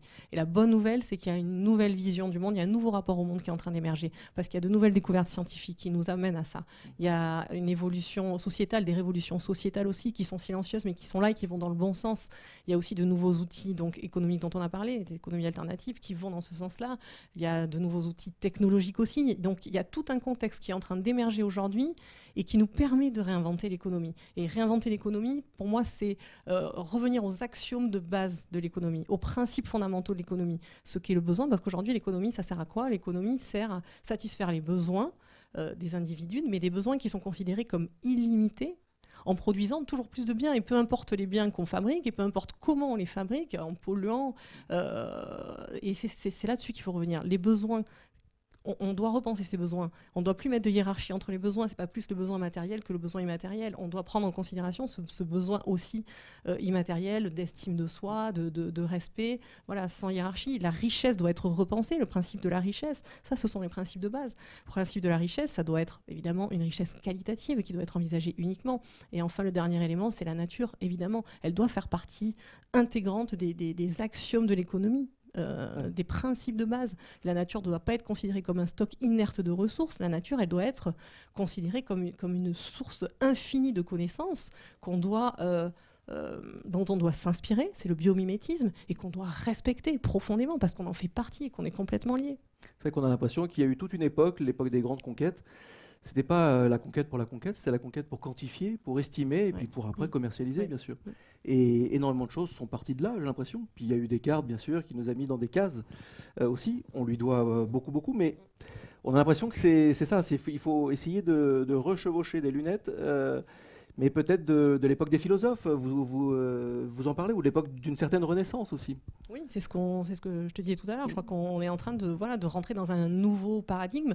On n'en on prend pas conscience parce qu'on n'a pas l'habitude de raisonner comme ça. Il faut vraiment qu'on adopte une vision globale. Et en plus de ça, l'avantage d'intégrer une vision globale et transversale, c'est qu'on eh, on voit plein de bonnes choses aussi qui sont en train de se dérouler sous nos yeux.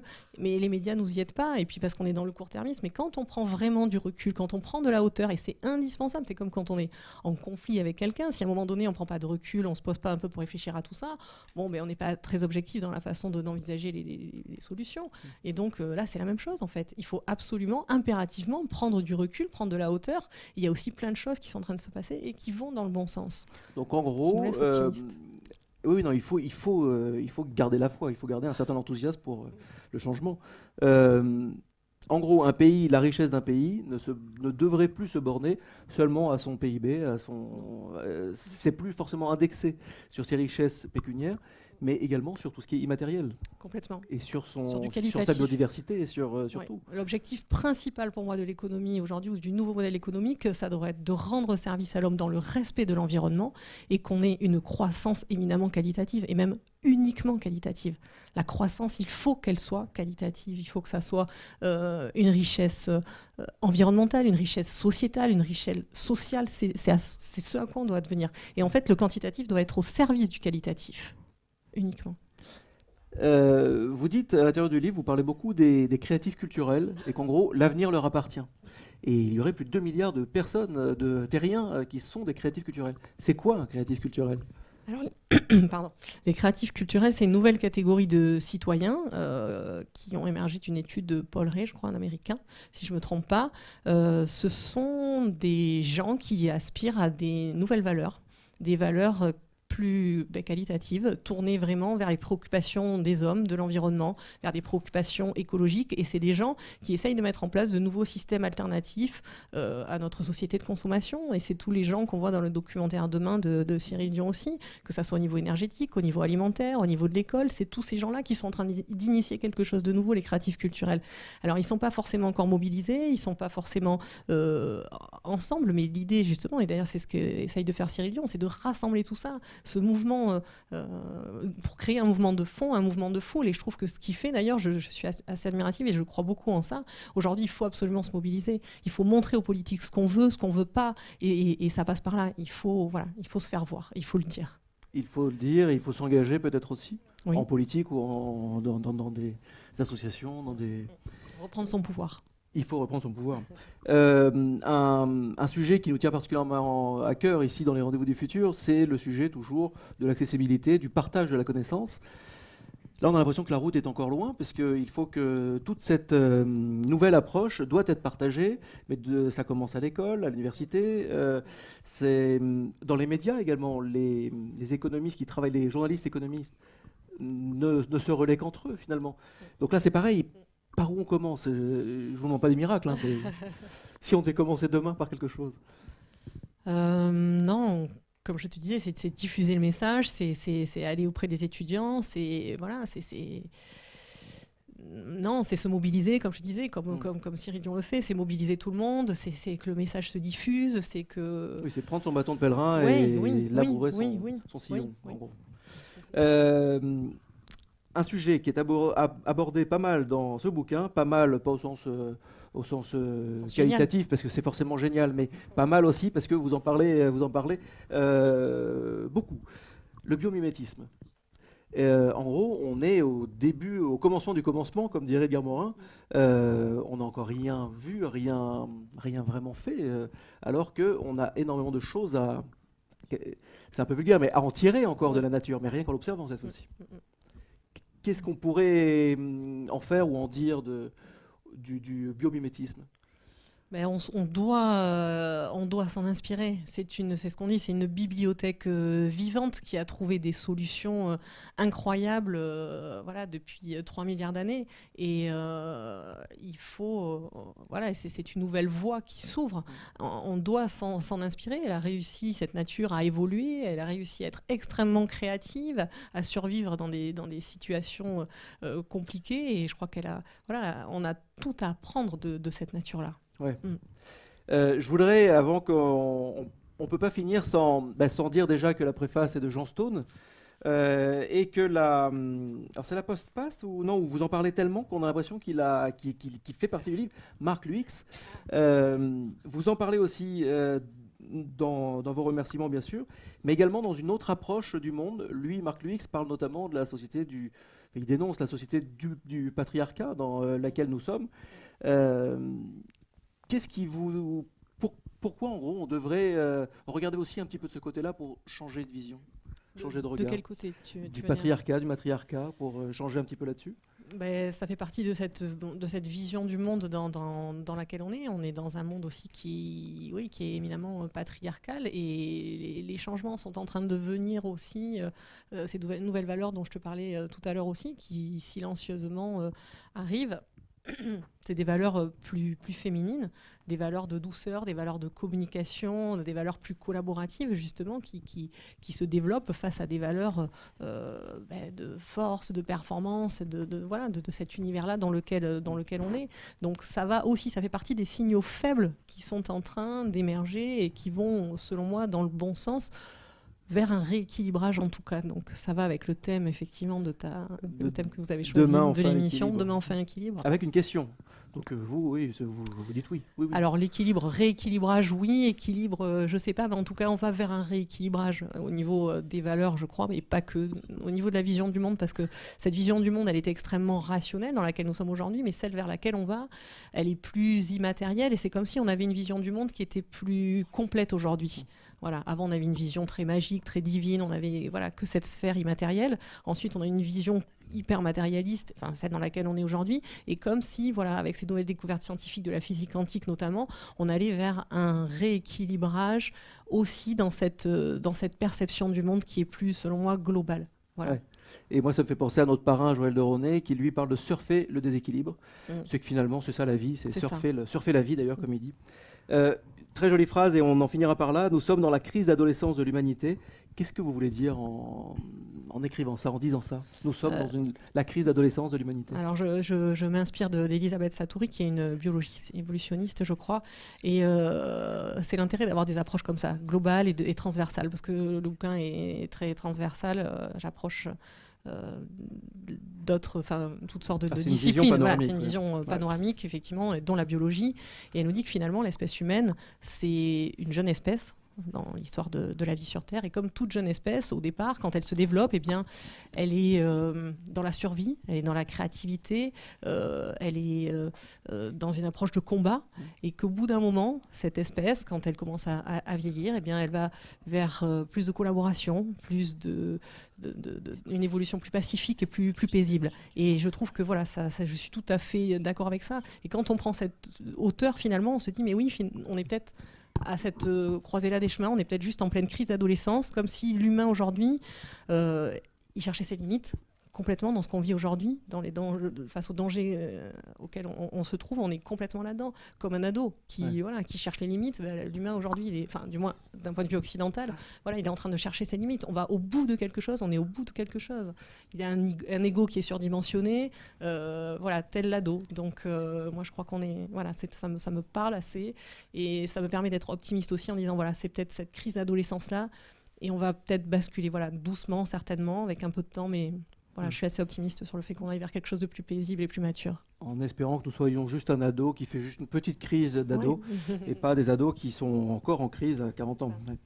Euh, merci beaucoup Aurélie, merci, de nous avoir accordé ce moment. Merci beaucoup.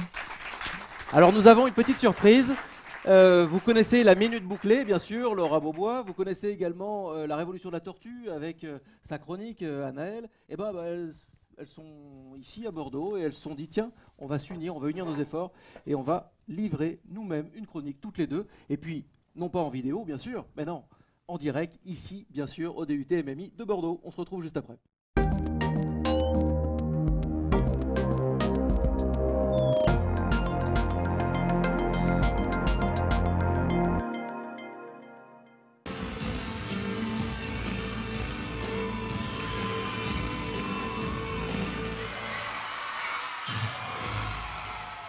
Alors vous avez tous vu ou entendu parler de cette performance incroyable signée de la gymnaste américaine Kathleen Ohashi, aux enchaînements parfaits, un sens du rythme et une bonne humeur communicative. Elle a remporté un 10 sur 10 après cette prestation, rarissime. 40 millions de vues plus tard, elle devient une star mondiale de la discipline, qui dit viral dit commentaire, et donc haters, tutti quanti, cela va sans dire, vous me voyez venir. Parce que oui, messieurs, dames, même si l'athlète embarque tout le jury dans sa poche, professionnels et médias, des individus bien cachés derrière leur petit écran tentent tant bien que mal d'apporter leurs petits commentaires insignifiants, voire méchants parfois. Elle est trop moche, elle n'est pas gracieuse, elle devrait perdre du poids. Bref, ça va jamais. Et d'ailleurs, vous remarquerez que ces petites piques de jalousie proviennent de femmes. Et oui. Saviez-vous que selon une étude britannique, 52% des tweets misogynes étaient mis par des femmes? C'est complètement lunaire. Anaël, mais enfin pourquoi tant de haine? Ça va pas faire avancer le schmilblick tout ça. Pour comprendre le pourquoi de la rivalité féminine, on s'est penché sur les travaux de Manon Garcia, autrice de l'essai On ne n'est pas soumise, on le devient. Cette philosophe a choisi d'analyser le maintien du patriarcat sous l'angle de la soumission des femmes, qui est un véritable impensé du féminisme. Et cette soumission est étroitement liée à la rivalité féminine. Je vous explique. Prenons l'affaire Claire Nouvian-Pascal Pro. On attend des femmes qu'elles incarnent la douceur. Aussi, quand Claire Nouvian entre dans une colère noire parce que les climato-sceptiques s'affichent sur le plateau de CNews, elle se fait instantanément traiter de folle et d'hystérique, y compris et surtout par Elisabeth Lévy. Suite à cette affaire, la militante écolo ne s'est pas laissée démonter et a lancé le hashtag Je suis folle de rage. Seulement voilà, on n'a pas toutes la carrure et les ovaires d'une Claire Nouvian. Aussi, la majorité des femmes préfèrent consentir à la soumission et se taire quand elles ne sont pas d'accord, plutôt que de laisser libre cours à leur colère. Pourquoi? Parce que sinon, elles sont socialement punies, comme on l'a vu. Ce que Manon Garcia explique sur France Culture, c'est qu'une femme qui ne se soumet pas, qui n'essaie pas de rentrer dans une taille 36, qui ne sourit pas en expliquant aux hommes à quel point ils sont extraordinaires, sera punie socialement parce qu'elle ira à l'encontre des normes sociales qui lui prescrivent la soumission. Mais du coup, euh, tu, Anaël, tu veux dire en gros que on est responsable de cette domination masculine? Pas vraiment. En fait, ce que Manon Garcia veut dire, ce n'est pas que c'est de la faute des femmes, mais que la société configure leurs choix et leurs désirs pour faire d'elles des complices de la domination masculine, de sorte à ce qu'elles se reproduisent encore et encore. Et du coup, quel rapport euh, avec la rivalité féminine, justement? Euh, Je pense que les femmes ont tellement intériorisé la soumission qu'elles attendent en fait le même comportement de leur père. D'où la, sanction quand une femme s'autorise à être plus libre que les autres. En gros, comme avec le, le slut shaming, par exemple. Absolument. Et puis, je crois que dans la rivalité féminine, il y a aussi l'espoir de tirer son épingle du jeu, euh, de s'en sortir mieux que les autres. On peut le voir dans le monde professionnel, par exemple, quand une femme qui a réussi à dépasser le plafond de verre se sent menacée par toute autre femme qui toque à la vitre et se comporte plus durement avec les femmes qu'avec les hommes. Du coup, c'est comme dans l'adage, diviser pour mieux régner. Cette rivalité féminine, en gros, entretient la domination masculine. Ouais. Et pourtant, en 1949, Tata Simone écrivait déjà que la solidarité féminine était absolument essentielle pour atteindre l'égalité des sexes. Et 70 ans plus tard, on a encore besoin de femmes badass comme Lena Dunham pour nous encourager à rester, à résister pardon, à cette tyrannie qui veut nous monter les unes contre les autres au final. Mm. Du coup, maintenant qu'on a conscience de tout ça, on n'a plus envie d'être dans la rivalité entre femmes et de se comparer, de se dénigrer entre sœurs c'est quand même logique parce que jamais on pourra espérer l'égalité avec les hommes que si on arrête de se rabaisser du coup. Annelle, bon, c'est bien beau tout ça, mais tout à l'heure, je t'ai pas entendu euh, pester euh, face à cette jeune fille avec beaucoup de maquillage. Ouais, c'était avant ou après que tu aies commenté la longueur de sa jupe. Hein. Oui, bon, ça va, ça arrive. Bon, on a bien réfléchi à toutes euh, ces situations où nos comportements sont la conséquence directe de ces euh, mécanismes et on ne veut plus les faire en pilote automatique. C'est pourquoi on s'engage devant vous à cultiver la bienveillance entre femmes, la solidarité féminine et la sororité. Ça va être dur mais pas insurmontable, Babette, écoute bien. Aussi, à partir d'aujourd'hui, je ferai attention à ne plus rabaisser quiconque en utilisant une, une expression féminine comme une insulte. En gros, on arrête les arrête de pleurer comme une fille. Non.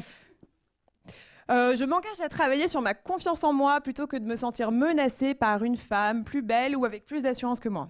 Les euh, ah t'as vu elle est belle cette connasse. Non non on arrête aussi. Je m'engage à étendre la sororité au-delà de mon cercle d'amis et en faire bénéficier de parfaites inconnues. En gros on veille à nos prochaines, à se sentir concernées par l'autre. On fait attention à elle au pluriel. Je m'engage à ne pas dénigrer une femme qui réussit et à, ne, à me sentir inspirée par celle-ci plutôt que menacée. Oui, Rihanna peut être inspirante et peut euh, donner des ailes à d'autres, soyez-en sûrs. Je m'engage à ne pas laisser la vie sexuelle réelle ou supposée d'une femme altérer mon jugement de celle-ci. Oui, tout le monde euh, fait ce qu'il veut sous la couette. Tant que tout le monde prend son pied, ça nous va. Je m'engage à arrêter de juger une femme à son physique avant même de savoir si elle est sympathique ou brillante. L'habit ne fait pas le moine, on peut regarder Kim Kardashian euh, comme ça. Je m'engage à valoriser les enfants que j'aurai peut-être un jour pour les mêmes qualités que ce soit des filles ou des garçons. Sans associer aucun rôle, couleur, représentation présupposée selon le genre. Je m'engage à être attentive à toute situation de soumission consentie et de misogynie ordinaire, qu'elle provienne de moi ou des autres, et à réagir. Bref, pour terminer, c'est en luttant ensemble contre ce schéma qu'on arrivera à être plus forte et bien sûr, tous les hommes peuvent y contribuer, évidemment. Sororité, fraternité, même combat, que l'on soit un homme ou une femme, chaque individu a tout intérêt à être bienveillant avec son alter ego. Et je pense qu'on pourrait terminer euh, cette séquence par euh, la citation de Victor Hugo qui disait que sans fraternité, il n'y a pas de liberté. On peut l'accorder avec euh, la sororité et encore plus par rapport à ce qu'on voit aujourd'hui outre-Atlantique. Donc, au boulot. Merci.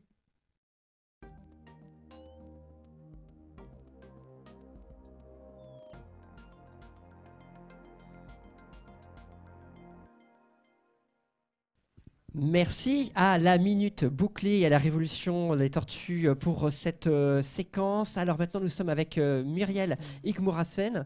Euh, je ne sais pas très bien comment vous présenter comme femme engagée, militante, maman solo. vous faites beaucoup, beaucoup de choses. vous avez auteur aussi. Comment? Autrice même maintenant, Autrice, puisque depuis peu c'est autorisé. Chouette. et c'est tant mieux. Alors, ben, en tant qu'autrice, vous avez créé un, blog. Pourquoi je deviens euh, mère bordel? Absolument. Vous êtes militante pour euh, les mamans solo. Vous avez écrit euh, plusieurs ouvrages sur ce sujet et sur mhm. d'autres aussi. Mhm. Vous avez fondé une, une cowork crèche, donc à la croisée de l'espace de coworking et, et, de la crèche, pour, notamment pour les travailleurs indépendants. Mhm. Vous faites plein plein de choses. Alors, j'ai des questions, mais en fait, avant ça, en fait, moi, je voulais vous faire réagir. voilà, je, vous voyais en fait écouter. Vous m'avez vu hocher la tête. Je, hein vous, voilà, on a parlé de sororité, de fraternité, de regard. Qu'est-ce que, qu'est-ce que ça fait en vous là d'entendre moi, j'ai commandé mon t-shirt sororité il y a quelques jours, donc euh, ça m'a parlé forcément cette chronique. Euh, je trouve que, euh, en effet, c'est central, c'est-à-dire que moi qui suis très exposée sur les réseaux sociaux, parce que je suis blogueuse depuis une dizaine d'années sur euh, Twitter, Instagram et ainsi de suite, euh, effectivement, je confirme que très régulièrement, les commentaires euh, misogynes, désagréables sur la longueur de la jupe ou la taille et la profondeur de notre décolleté viennent de femmes principalement. Alors bon, avec un biais, c'est que moi, c'est effectivement mon, blog, c'est mais pourquoi je deviens mère bordel, donc je suis suivie forcément par beaucoup de femmes. mais c'est vrai quand même que je constate que ces commentaires-là viennent en effet très souvent de femmes.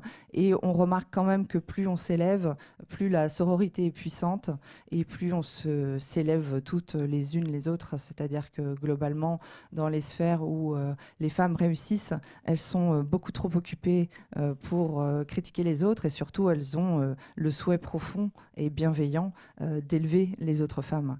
Et c'est vrai que sans que les femmes soient elles-mêmes misogynes, elles en sont malheureusement complices parce que, comme elle le disait très bien tout à l'heure, euh, très vite, quand on ne fait pas partie de ce système, partie intégrante de ce système, euh, le système nous réprime euh, assez fortement. Voilà. On va essayer de parler des femmes. Alors par le, biais peut-être en fait de l'égalité homme-femme, mhm. parce qu'il y a un projet, il se passe des choses actuellement. La France en ce moment en fait est la présidence du G7. Il y a un conseil consultatif dans ce domaine-là, et vous en avez fait partie. Est-ce que j'en fais partie Est-ce que vous pouvez nous dire en fait Comment, de, de, quoi il s'agit? Alors déjà, je, ne savais pas en fait qu'il y avait euh, euh, ces, ces, systèmes fait, de conseil consultatif pendant le G7. Alors c'est un, un, très bon système. On a beaucoup parlé tout à l'heure de politique et de citoyens. Euh, là, la, la, France a la présidence du G7 en 2019 et sur certains sujets, il y a plusieurs conseils consultatifs qui ont été montés, qui sont constitués d'experts de la société civile. et donc moi, je fais partie du conseil consultatif à l'égalité homme-femme. Et euh, nous sommes 35 experts du monde entier euh, réunis pour proposer un bouquet législatif en faveur de l'égalité homme-femme qui sera proposé au pays du G7 et à tous les pays du monde. Donc c'est quand même un projet euh, assez ambitieux. c'est riche et puissant parce que on a des membres aussi divers et variés que Emma Watson, qui est actrice et militante euh, voilà, on a euh, Denis Mukwege, qui est euh, l'homme qu'on appelle celui qui répare les femmes, qui est connu pour, qui est prix Nobel et qui est connu pour son action auprès des femmes victimes de violences en Afrique. Nadia Mourad, qui est survivante, Yezidi. et puis on a d'autres personnes, voilà, qui sont des artistes, des responsables d'ONG. je pense qu'on doit être une vingtaine de pays réunis, rassemblés, représentés. Et euh, les 9 et 10 mai dernier, il y a un accord qui a été signé. Euh, Alors vous êtes réunis, en fait, c'est ça Alors on euh s'est réunis à plusieurs reprises. En fait, on se réunit depuis le mois de février. On va continuer au fil de l'année.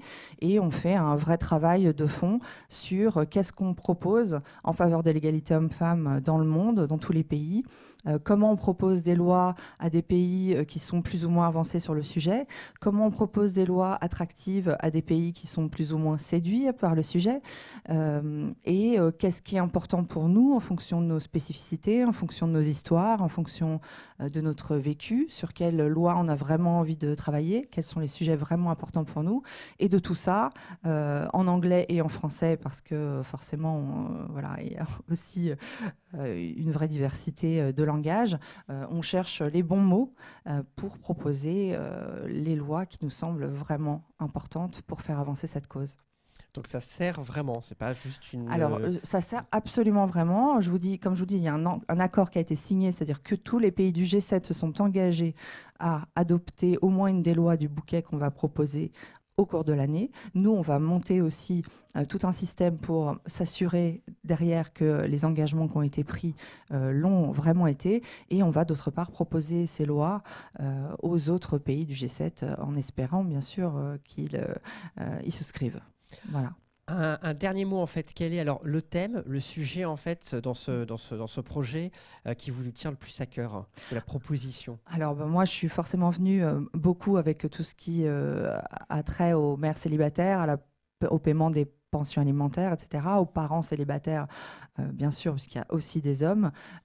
mais c'est vrai que quand on se retrouve confronté à des gens qui ont vécu des atrocités dans le monde, on ne sait plus tellement où est la priorité, mais il y en a beaucoup. Et puis la priorité, elle reste aussi, bien sûr, l'écologie et l'écoféminisme, parce qu'on a démontré clairement que plus les femmes sont euh, au pouvoir, plus elles décident, euh, plus elles prennent des décisions en faveur de l'écologie. Donc je pense que c'est deux combats conjoints et que surtout si on perd le combat d'écologie, il n'y aura plus euh, à se soucier d'égalité homme-femme ou pas, puisqu'on ne sera plus là pour en parler. Voilà.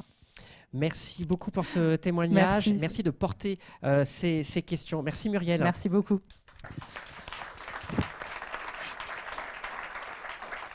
Et on va passer euh, le micro euh, tout de suite euh, à, Camille pour la, deuxième la dernière rencontre avec les actrices du changement sur le territoire bordelais.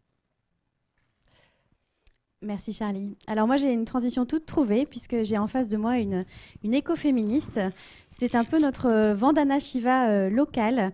Caroline est protectrice de la terre nourricière et gardienne des semences paysannes. Alors qu'est-ce que ça veut dire tout ça Caroline? Bonsoir Camille.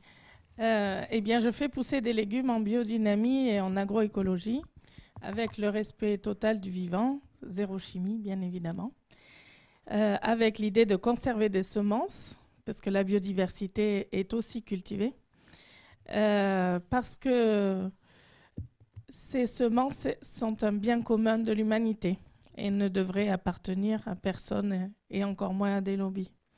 Voilà. J'ai lu récemment justement qu'on on a beaucoup parlé de la chute de la biodiversité euh, sauvage, mais il y a une chute de 75% de la biodiversité cultivée. Ça veut dire qu'on mange toujours les mêmes tomates, on mange toujours les mêmes courgettes. Ça? Alors, tout à fait. Euh, et c'est voulu. Hein, c'est une stratégie, euh, c'est une stratégie de, des industries semencières. il y a 100 ans, il y avait plus de 500 variétés de betteraves. Euh, il y en a peut-être entre 40 et 70 maintenant en Europe. Et c'est quoi leur intérêt à eux? Leur intérêt, c'est d'avoir euh, gardé que celles qui étaient très productives. Euh, le souci, c'est que, comme tout le monde en a parlé, on, fait face à des changements à la fois de sol et, et climatiques qui font que si ça se trouve, c'est dans les 500 qui ont disparu qu'on on aurait la solution euh, des famines à venir. Voilà. Donc l'important, c'est de sauver tout ce qui est encore à sauver et de participer avec des collectionneurs internationaux et des semenciers vertueux, euh, et notamment ceux du réseau Semences Paysannes, à, à, produire des semences. Voilà.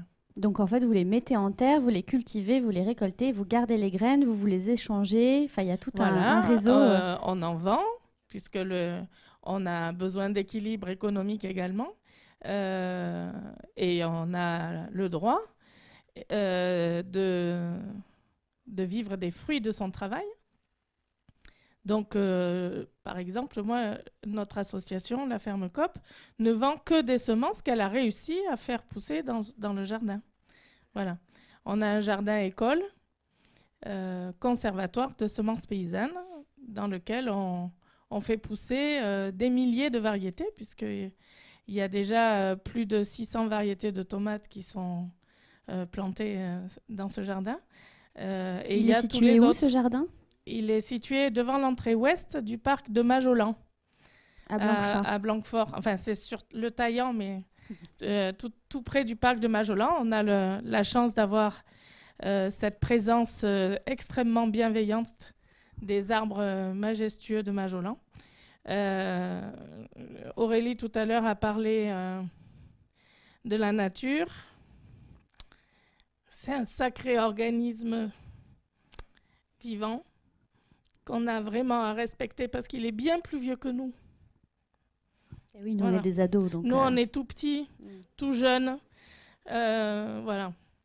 On, on, a vraiment à retrouver ce sens du respect, pas uniquement de nos savoir-faire anciens, mais euh, le sens du sacré est très très important à retrouver vis-à-vis de la nature. Elle a vraiment tout à nous apprendre. Et, nous, en tant, que, en tant que jardinier amateur et en tant que mangeur, qu'est-ce qu'on peut faire concrètement pour le maintien des, semences paysannes? Alors, la première chose, c'est qu'on mange des tomates à partir de juillet. Hein on retrouve la saisonnalité. Euh, ça, c'est. Il y a beaucoup de choses à faire à l'école, là. Et, même chez les anciens, hein, euh, on a complètement perdu euh, le sens de la saisonnalité. On reste curieux. Une fois par mois, on essaye d'acheter quelque chose qu'on ne connaît pas. Et on a la curiosité d'aller voir euh, comment ça se mange dans, différents continents, sur différents continents, par exemple. on arrête d'acheter des plants euh, chez des grandes euh, enseignes et on va chez son maraîcher. On lui demande d'essayer de faire en sorte de faire pousser des, semences paysannes parce qu'il faut savoir que 9 légumes bio sur 10 est un hybride F1 non reproductible. Euh, et ça, c'est vraiment fait pour obliger et contraindre les, maraîchers à, racheter tous les ans, hein, alors que euh, le bon sens paysan euh, euh, qui, qui est là, hein, ce, grand souci du, du, capital n'a que 70 ans.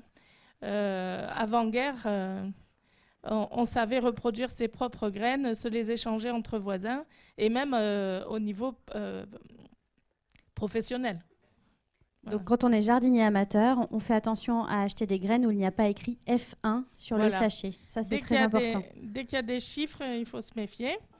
Euh, voilà, euh, quand il y a des noms un peu jolis, euh, la betterave de Chioggia, la tomate de Pessac, puisqu'elle existe. Ça, c'est trafiqué. La galeuse des Innes. Ben non, elles, ah. elles, ont été créées localement par des gens qui les ont, euh, qui ont récupéré des graines et qui les ont adaptées à, des, localement. La galeuse des Innes, elle est connue dans le monde entier. Euh, elle, a une, originalité tout à fait euh, qui est très très jolie et qui est très bonne en plus. Voilà. il faut essayer de, faire pousser le, le, plus grand nombre de variétés dans son jardin parce que les plantes entre elles s'entraident. Euh, quand on a une année froide et humide, il y a des variétés euh, de tomates. Hein, je, c'est mes chouchoutes. Mmh. Euh, donc, par exemple, il y a des variétés de tomates qui savent tout à fait survivre au froid, hein, les, les steaks russes de Sibérie. voilà. et par contre, les années chaudes, c'est peut-être une euh, qui viendra de Floride. Donc il faut avoir le plus grand nombre de variétés possible, euh, être curieux et avoir envie d'aller euh, trouver des choses nouvelles ailleurs. Voilà. Merci beaucoup Caroline pour, pour, ce message. Et je repasse la parole à Eloi donc pour un petit dialogue entre Nicolas et Aurélie. Merci beaucoup. Merci Camille et merci beaucoup Caroline Miquel. Euh, il faut vraiment suivre Caroline sur les réseaux euh, et aller à Blanquefort si vous, en avez l'occasion. C'est vraiment, vraiment un moment intense à passer. Nous nous retrouvons euh, à la fin de, cette émission, 119e Rendez-vous des Futurs. Aurélie, Nicolas, qui veut commencer Un petit mot pour rebondir, pour revenir, une sorte de mot de la fin en gros. Vous battez pas surtout. Hein. Moi, je pourrais le faire, mais c'est quand même vous nos invités. Aurélie. Euh, non, j'ai trouvé que c'était assez euh, complémentaire, donc euh, ça donnait un, panorama assez, assez pertinent. À la fois, on avait les actions de terrain, et puis on a eu l'aspect politique et l'aspect économique avec une vision plus, plus globale. Donc, ce point de vue-là, j'ai trouvé ça très, très riche. Nicolas, oui, un petit mot? Moi, je trouve que ce qui a hum, traversé tous les, hum, tous les témoignages, c'est l'idée que s'indigner, ne suffit plus et qu'il faut s'engager. Euh, parce que la situation, euh, effectivement, on la connaît, on est pris dans un étau euh, qui est face à nous, qui est à la fois le dérèglement climatique et à la fois l'érosion du vivant. Et ça nous amène dans une situation compliquée et on n'a peut-être pas assez insisté là-dessus. il faut vraiment rappeler l'urgence de tout ça. C'est-à-dire qu'on n'a pas 50 ans devant nous, on a 10 ans. Donc vraiment, je pense que s'il faut vraiment, en tout cas moi retenir quelque chose, c'est l'engagement parce qu'il y a une cause commune à ce qu'on vit, c'est vraiment la crise de l'excès. Je pense que c'est ce que tu expliquais très bien aussi, sans utiliser ces mots-là, mais et il faut s'engager pour, pour justement trouver des solutions à ça et arrêter ce système qui est devenu euh, fou. il faut une approche euh, globale, vraiment. Euh, il faut changer nos fondamentaux, que ce soit dans l'économie, que ce soit dans notre vision du politique et dans le politique aussi, dans le rôle du politique. Oui, oui, Une, approche globale parce qu'on voit bien, enfin, les, les, mesures ne, suffisent plus. C'est le contexte global qu'il faut changer.